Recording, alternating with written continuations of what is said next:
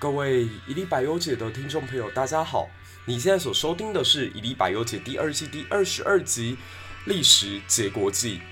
本周将会带你盘点重要的国际新闻以及背后的历史脉络。我们将焦点锁定在英国的菲利普亲王离世，一同来了解温莎蒙巴顿王朝背后的历史故事。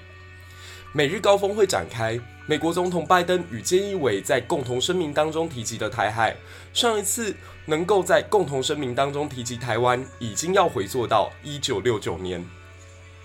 南韩选举变天，文在寅政权摇摇欲坠，未来他是否能够安全地离开青瓦台呢？最后，英国奥斯卡颁发给李安终身成就奖，这位伟大的台湾导演，他也是世界的李安。一起理解国际，一起聊聊现在我们的世界正在发生什么故事。我们透过历史的视野，给你一个更广大的视角。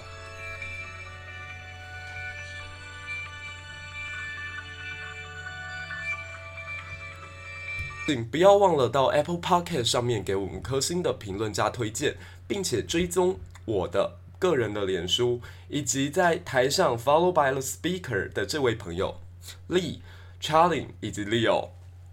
那今天呢，我想要跟大家分享的是，呃，菲利普亲王离世。那当前的媒体大概都会从他与女王如何相识啊，英国皇室内部有什么样的八卦，当做一个出发点来引起大家的兴趣。那我想，毕竟我的频道是讲解历史，我们从一个更遥远的角度来看，蒙巴顿温莎王朝是如何建立的，而在他的成长过程当中，又发生过哪些改变世界的大事。如果我们要提到蒙巴顿温莎王朝的话，那不得不先从欧洲史上最具有传奇色彩的维多利亚女王开始。比起伊丽莎白女王，维多利亚女王其实没有明艳照人的外表，但她们两个人都在位超过了整整六十年的时间，在维多利亚女王任内完成了英国现代宪政的改革，并且使得英国成为真正意义上的日不落国。大家知道，英国在全盛时期，全球二十四个时区当中，居然可以占有二十二个，怎么样？果然是非常惊人吧？它的国土面积在最广大的时候达到三千三百多万平方公里，等于是当今两个俄罗斯加在一起都不止。那他在执政的时候，最让我们东方人印象深刻的，应该是他发动了三次对清朝的战争，算是彻底的让清帝国三千年来，或者说这个东亚文明圈当中三千年来的老大彻底崩解。鸦片战争、英法联军、八国联军都是在维多利亚任内所打出来的。那他期间也重用了许许多多的著名的首相哦，例如讲出国与国之间仅存在永远的利益而没有永远的朋友的巴麦尊，以及犹太裔出身的比根菲伯爵班杰明。大家要知道，过去欧洲人对犹太人是非常歧视的。希特勒去屠杀犹太人，只不过是这一套厌犹思想的延续而已。早期在法国、德国甚至奥地利境内迫害犹太人的事情都从来没有停止过，而我们的英国居然可以破格提拔一位犹太人上来担任首相，可以说是展现了当时他的文明自信。另外，在这个阶段里，帝国也打赢了数场战争，无论是与俄罗斯争雄的克里米亚战争，或是进攻阿富汗，或者在埃及拿下苏伊士运河，甚至击败法国，取得埃及的宗主权，这让他的国家进入到了一个全盛时期。而与他光辉的执政生涯相互辉映的是他非常惊人的生育能力。这讲起来非常的玄哦，就她与她的丈夫阿尔伯特亲王这位德国来的公爵，总共生下了九个孩子，在一八四零到一九一八五七短短十七年间就生下九个孩子。那这些王子跟公主更在日后成为了欧洲各大王室的重要成员。有时候你会发现，王朝的兴盛啊衰落，都会跟国王的生育能力存在一点的关系。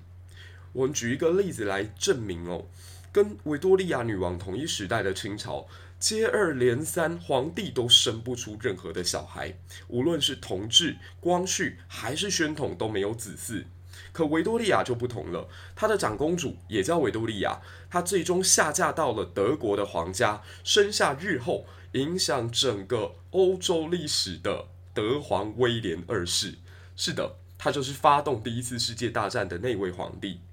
另外，他的次子爱德华七世则生下了乔治五世。乔治五世可以说是英国历史上最重要的王室成员之一。如果没有他，或许英国皇室早就已经不存在了。那他到底有什么样具体的贡献呢？我们留待下一个 part 再来说。另外一位女儿爱丽丝公主则生下了日后嫁给尼古拉二世的费奥多罗夫娜，以及另外一个嫁给巴滕伯格亲王的维多利亚。所以，如果我们从这个角度出发，会发现第一次世界大战根本就是维多利亚的皇孙内战，就是一群表哥打表弟，表弟找自己的老婆回来打自己的表哥这样的一个过程。特别有意思的是。俄国皇帝尼古拉二世跟英国皇帝乔治五世几乎长得是一模一样。我等一下会把这张照片放在我自己的 Instagram 当中，再请大家来帮我评评理，看到底这两个人长得像不像。那为什么我刚刚说英国皇帝乔治五世是英国皇室当中他现在能够存续下来最重要的一个关关键呢？是因为在一次世界大战以前，其实英国跟德国的关系极好，甚至当时的乔治五世他的姓氏就是一个充满德国味道的萨克森科堡格达。可后来为了要展现英国人要跟德国对抗到底的决心，英国在民间就开始不再养德国小猎犬。而皇室也为了也要有点反应嘛，所以他们就把自己的姓氏从刚刚的萨克森科堡哥达改为他们自己皇家城堡的名字，叫做温莎，所以从此才有了温莎王朝。那大家如果看过一次世界大战之后的发展，会发现欧洲整整有四顶王冠落地啊，德国皇帝最后流亡荷兰，这个我们都知道。俄罗斯皇帝尼古拉二世后来被共产党清算，全家集体被屠杀，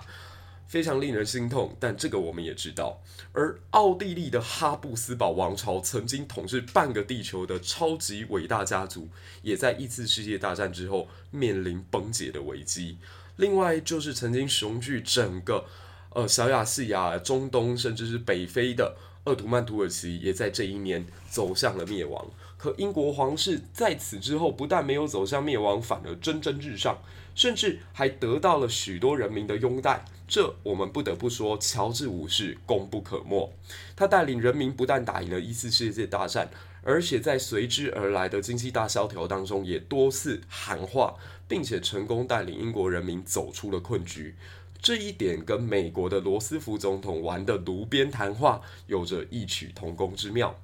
然而，一九三六年一月二十号，乔治五世离世。他把一个非常重大的历史责任交付给他的儿子帅哥爱德华八世。各位如果对时间比较敏感一点，就会知道，一九三六年距离第二次世界大战已经非常的迫在眉睫了。可是，爱德华八世他继位之后，并没有把他的重心放在。处理国际外交政治之上，而是谈了一场亲事之恋，这也就是历史上非常有名的“爱美人不爱江山”。他在同年，也就是一九三六年的十二月十日呢，宣布自己放弃王位下台。这是怎么一回事？原因在于他多年前在一场派对之上认识了一位来自美国的人妻，已经嫁给了犹太裔的辛普森夫人。辛普森夫人或许存在着姐姐一般的温暖，带给爱德华八世前所未有的冲击，这让两人迅速的陷陷入爱河当中。身为当时全欧洲最有名的黄金单身汉，爱德华八世绝对可以找到比辛普森夫人更美丽、更有地位的女人。然而，爱情的魔法让他完全没有办法脱离他。在一九三六年十二月十日，面对内阁集体请辞的逼迫之下，他告诉首相以及所有殖民地的总督：“你们都别忙了，也不用来压迫我，因为我选择退让，我愿意为了我的女人而离开这个全世界所有人都觊觎的王座。”因此，他选择离开白金汉宫，并且发表了 "I have found it impossible to carry the heavy burden of responsibility and to discharge my duties as keen as I would wish to do without the help and support of the woman I love"。如果没有这个我所爱的女人给我支持，我是无法完成王室交付于我的任务的。此后，他潇洒地到了奥地利，并且在法国举办了私人婚礼。令人感叹的是，在这场婚礼之上，没有半个英国皇室成员来参加，这也为日后这一位爱德华八世与辛普森夫人与英国王室渐行渐远埋下了一个伏笔。而英国皇位这个重担呢，则交付给他的弟弟，患有口疾的约克公爵登上了王位，这就是历史上非常有名的乔治六世。为什么说他有名呢？前几年有一部奥斯卡得奖的作品，叫做《王者之声：宣战时刻》，讲述的过程就是这一位有口疾毛病的约克公爵，他在登基之后，想尽各种办法与他的老师罗格，如训练出如何流畅地念出对德国的宣战条约，以及对人民的振奋喊话。这边补充一个小小的知识点：如果你在看英国王室的成员，他的头衔前面有一个威尔斯亲王 （Wales Prince） 的话，那就代表他是东方语境当中的太子；而如果他的封爵是约克公爵的话，那就代表他是具有第二顺位继承权的人。而乔治六世就是约克公爵。那爱德华在他退位之后，之所以会受到大家的不喜欢，可能与他后来跟希特勒之间存在的联系有关。他曾经与自己的老婆亲自面见希特勒，希特勒还讲了一句语句深长的话，给了这两个人心中埋下了一颗种子。希特勒告诉他们：“我想爱德华八世还是最适合担任英国国王的吧。”他看了一眼辛普森夫人，也说：“嗯，这才是英国人该有的王后。”这也让后来英德两国发生战争的时候，曾经担任过国王的爱德华，居然是站在纳粹这里。那当然啦，乔治六世还是非常努力的。虽然有一个不争气的哥哥，但他自己非常非常的用心。最后不但克克服了口疾的毛病，而且结束了从张伯伦时代非常错误的姑息主义政策，以令人振奋的王者之声，结合 Churchill 那一段。We shall fight on the beach. We shall fight in France. We shall fight on the seas and ocean. We shall fight with growing confidence. We shall fight in the hills. We shall never surrender. 的这一次演讲，完全振奋了大英帝国上下的自尊与光荣，成功唤醒这头沉睡的狮子，最终挡下了希特勒，最终成为整块欧亚大陆之上唯一不向强权、向独裁称臣的一片土地。最终，这份光荣与胜利给英国皇室有了存续的价值。可是，二次世界大战结束之后，乔治五世的健康状况急速的恶化。一九五二年二月六号，他因为肺癌离开了人世。于是，他把王位传给了当时年仅二十六岁的女儿伊丽莎白。是的，你没有猜错，她就是英国史上在位时间最久的女王。此后六十九年，伊丽莎白。安稳地坐在白金汉宫当中。这个时候，我们把镜头再调转回一百年前，回到一八六二年。这一年，维多利亚的一个女儿叫做爱丽丝公主，她嫁到了德国去，给黑森大公路德维希四世担任夫人。她其中有一位女儿嫁给了后来俄罗斯的皇帝尼古拉二世。但很不幸的是，在十月革命之后，他们家族被共产党集体逮捕，并且在附近的森林处决。曾经人们都还对这件事情怀抱一丝希望，认为一定有一位公主逃出升天。但二零零八年，俄罗斯国家档案局的调查发现，最后一位皇室成员也已经在森林罹难。当然啦，如果大家对于这样的故事感到悲伤的话，不妨可以看看柯南。柯南有一集叫做《世纪末的奇术师》，讲的就是罗曼诺夫王朝有逃出来的公主，他们后来的孩子还想尽办法要替自己的祖先报仇。唉，与之相较，这么沉痛的故事，另外一位嫁给路易王子的女儿就幸运的多了。她生下来的长女后来又嫁给了希腊的王子安德烈，而另外一个儿子则是荒唐却具有传奇色彩的蒙巴顿公爵。诶，这边我解释一下，为什么她明明一开始嫁的对象是巴滕伯格亲王，但生下来的孩子却是蒙巴顿公爵呢？诶，这也跟第一次世界大战的时候英德两国关系非常紧张有关。英国人无法接受有这么具有德国姓氏的人来担任自己的贵族。Battenberg 是一个在德国的城市，所以他们就希望可以从 Battenberg 换一下。因此，蒙巴顿公爵非常的聪明哦，在德文的语境当中，Berg 堡指的是山丘。那既然如此，我就把 Berg 往前调，改成英国人熟悉的 Mount 山好了。所以，其实如果你从中文来看，会觉得蒙巴顿跟 Battenberg 好像中间差别很大，实际上并没有，意思都是指巴腾山公爵的意思。OK，那这位嫁给呃呃英国的这位贵族蒙巴顿呢，他非常非常的任性，而且有意思。他曾经在年轻的时候于海军当中服役，然后他就开始有了自己的军舰，毕竟是贵族出身嘛，所以他就有一艘一艘属于他的私人军舰。他居然不顾所有当时法规的限定，在海上开启了三十五节的超级飙船之旅。后来那一艘船就报废了。那在第二次世界大战爆发的时候呢，他被指派到东南亚战区担任盟军的这个东南亚战区总总司令。期间，他跟美国人提出一个超级奇葩的想法。他说：“现在我们的军舰在大太平洋上面跟日本作战，很容易损伤。我有一个天才一般的计划，可以制造出不被炸弹所炸毁的船。那那材质是用什么呢？用北极海的冰。冰是一种很难打进去的物质，所以就算被大炮攻击了，哎，我们也不用心疼，反正冰要多少有多少，是吧？结果美国的军官都听傻了，觉得你这个英国人是来开玩笑的吧？”那这个傻子呢，或者说这个有趣的蒙巴顿公爵呢，后来还指挥了一场非常失败的登陆战。就是大家现在看到，呃，美国、英国联手打德国，都觉得英美必胜，想到都是诺曼底登陆。但实际上有一场很失败的登陆作战是由蒙巴顿指挥的。那其中五千多位士兵都是来自于英国的加拿大殖民地，所以送了五千颗人头在法国北边的一片海滩之上，这就是蒙巴顿的战绩。但他私底下也非常的精彩，他情妇无数，而且男女通吃，甚至哦，他非常有个性的创造出一种颜色叫 Mountbatten Pink，蒙巴顿粉红，而且将它漆在自己的战舰上。天啊，这真的够任性吧？那更传奇的是，他那一位嫁给希腊王子的姐姐，后来生出了超级大帅哥菲利普。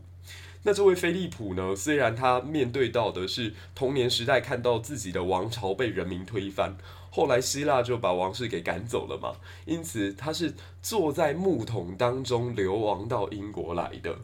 但来到英国之后，他也选择了跟自己舅舅一样到海军服役的这条道路，并且在海军服役过程当中迷倒了一个小公主，叫伊丽莎白。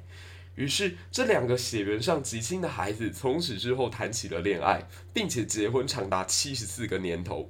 而在伊丽莎白即将要登基之前，双方达成了一个协议：我的王朝希望能继续保持温莎的名字，但我也希望你的名字可以加入我的国家。于是，就诞生了现在我们看到的蒙巴顿温莎王朝。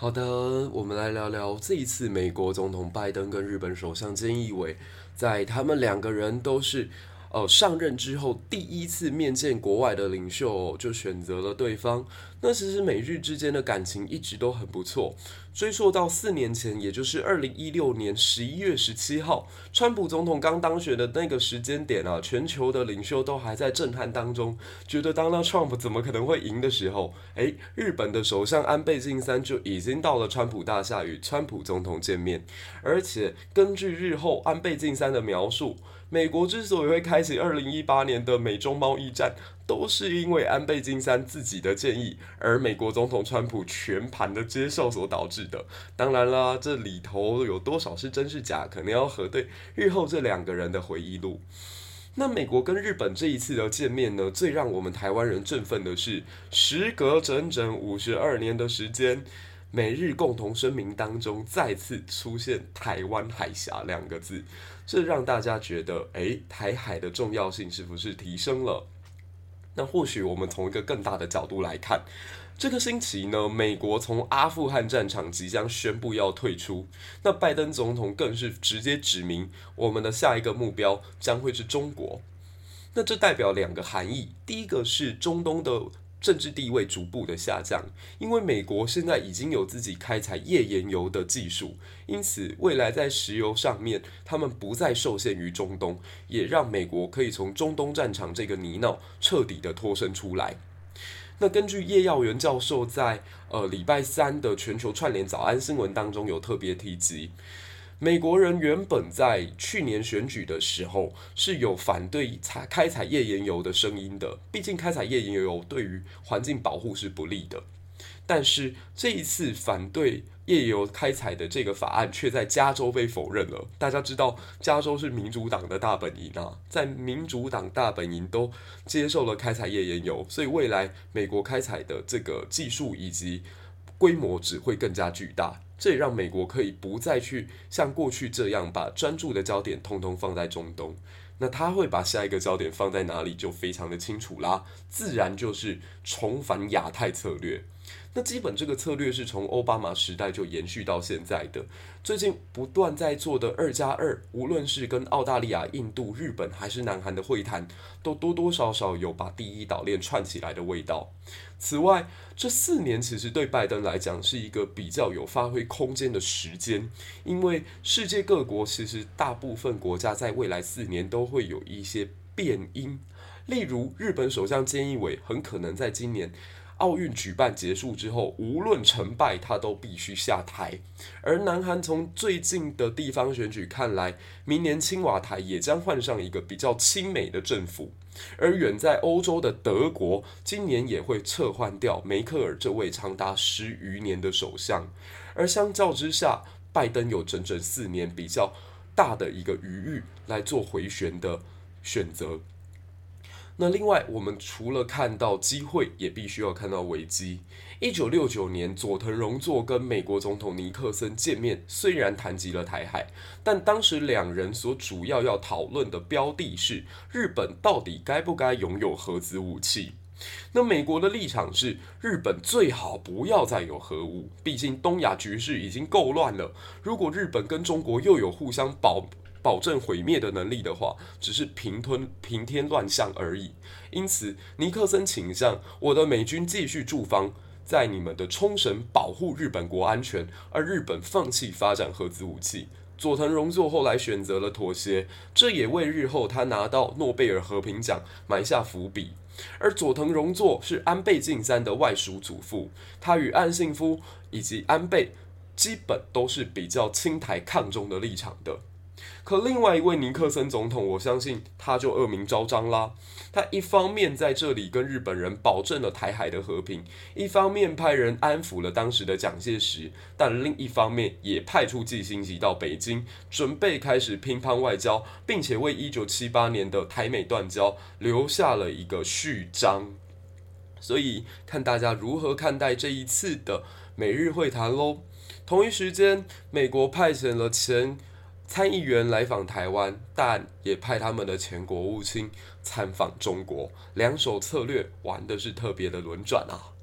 那之后会有什么样的发展？我希望大家能够持续关注。我在这里只做到一个抛砖引玉的功能，希望更多人对于我们的国际事务有观察、观点，并且进行分享。我们不像某些立委所说的，年轻世代就缺乏国际观。我们现在有许多的媒体跟管道，可以看到过去世代没有办法接触到的资讯。那再来，我们聊聊南韩这一次的地方大选变天吧。南韩的地方选举呢，大家可以从这个角度来观察，它分成东西两个部分。西部地区长期以来都比较支持的是进步派或改革派，而东部地区长期比较支持的是保守派。那当前的文在寅政府与过去的卢武铉政府是属于进步派的，因此往往可以在首尔这一带获得胜利。而朴槿惠以及李明博所代表的保守派，则长期在东部地区，特别是釜山这个地方比较容易赢得地胜利。所以，不是只有台湾存在南绿北蓝的问题，其实在韩国也有东西分属两个阵营的状况。那非常有意思的是，在这一次的地方补选当中，原本在首尔具有执政优势的文在寅阵营大败亏输，他输的幅度是远远落后于对方二十个百分点。因此，我们可以说文在寅政权的这一次期末考完全不及格，是被死当的一个状态。那文在寅到底做错了什么？如果从大一点的角度来分析，他在外交策略上面属于首鼠两端的人物。他一方面拉紧了中国，靠近了北韩，疏远了美国，抗拒了日本，甚至还打了日韩贸易战。这与传统南韩亲美的形象存在着巨大的不同，而文在寅因为本身出生于朝鲜，所以对于北方的韩国具有极大的感情。他跟金正恩曾经多次在板门店相见，彼此牵手还护他过境。另一方面，他也希望依靠中国能够达成自身的更加强大。诶，这边我就必须得提到台湾跟南韩一个巨大的不同，就是我们对于日本的感情。南韩曾经是一个独立国家，所以日本这个殖民者对他来讲也是一个灭亡他主权的人。但对于台湾来说，我们曾经是清帝国的一部分，反正也是别人的一部分嘛。成为清国的一部分或成为日本国的一部分，很大的区别呢。所以台湾普遍对日本是友善的，但韩国普遍对日本是仇恨的。那文在寅某种程度就是煽动了这样的民族主义，让他最终有机会进驻青瓦台。但中国那个方面就非常喜欢文在寅喽，甚至把他塑造为一位孤单的改革者，认为他以一人之力努力地阻挡三星、现代等大财阀，并且与美国周旋到底，不愧是一位政坛上面的斗士啊！而且他的执政生涯过程当中，可以看到浓厚的为卢武铉复仇平反的色彩，所以从中国的角度来看，其实他们觉得文在寅非常的具有魅力。但是文在寅在这一次大选败选之后，我想他的命运或许跟过去的李明博或者是朴槿惠、卢武铉大概也不会有巨大的不同。大概青瓦台接下来的下一步就是首尔看守所了。那为什么这次执政党会有这么外交以外，他在内政上面？想要积极的来进行打房，但打房不但没有成功，还让首尔过去几年它的房价成长了超过百分之三十，让更多的年轻人买不起房。所以对于年轻人来讲，或许他没有那么深的。呃，家国情怀，但他看到的是自己没有未来。这个所谓代表改革的文在寅，也不过如此而已。所以在巨大的失望之下，宁可把票再重新投回原本的保守阵营行列当中。那可以预期到的是，明年青瓦台的主人将会是一个路线上更加亲美的领导人。也就是说，韩日台非以及印度、澳大利亚的小北约将会更加的巩固。好，我们最后一节再转换心情，来聊一个更加轻松的话题吧。李安获得了英国奥斯卡的终身成就奖。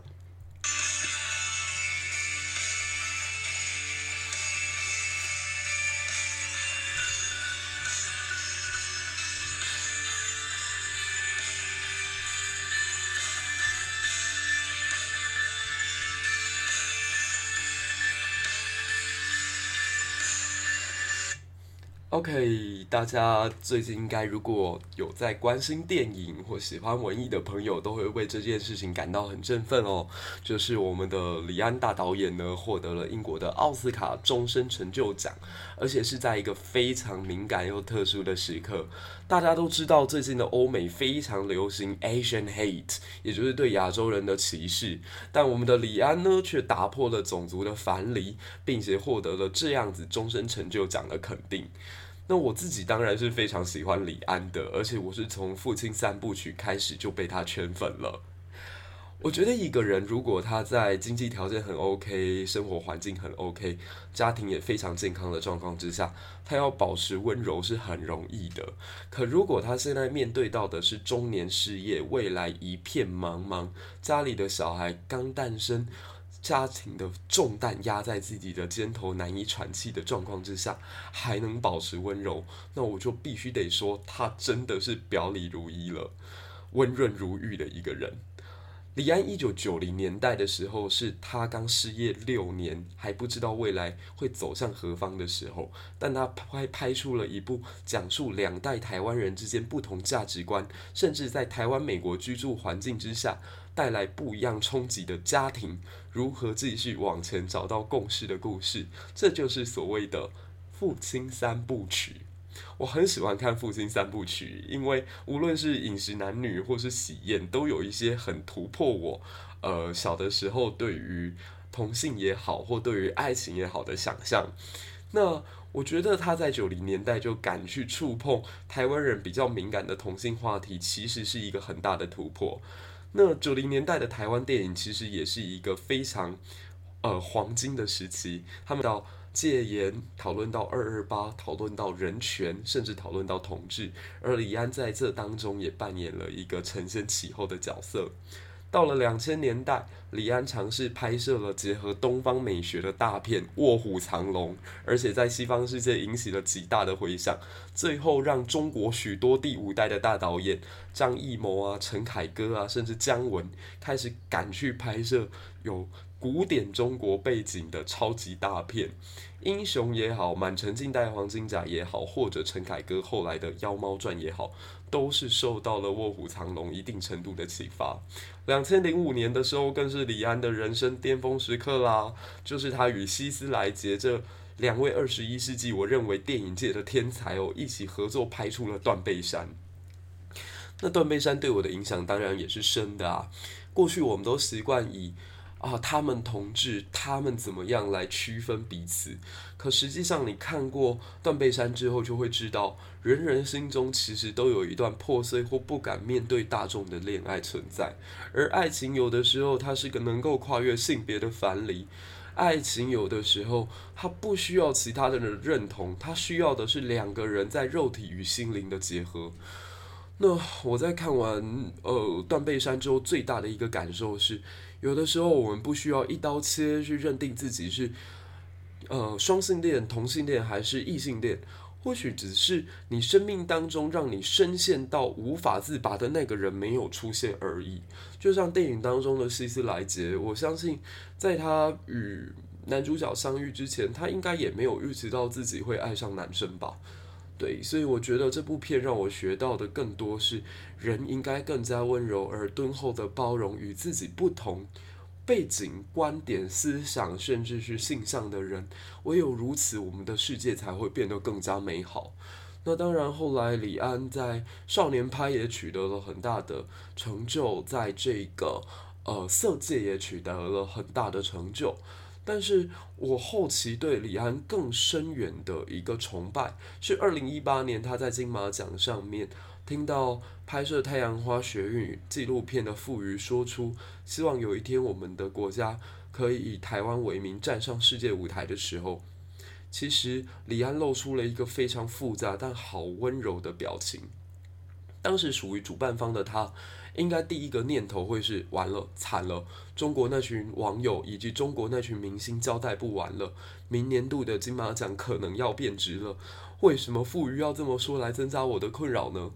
但李安却完全没有责备的意味，他露出那个表情，我看出来的是满满的不舍。他可以感受到傅余在讲这句话的时候，不知道承担了多少的压力。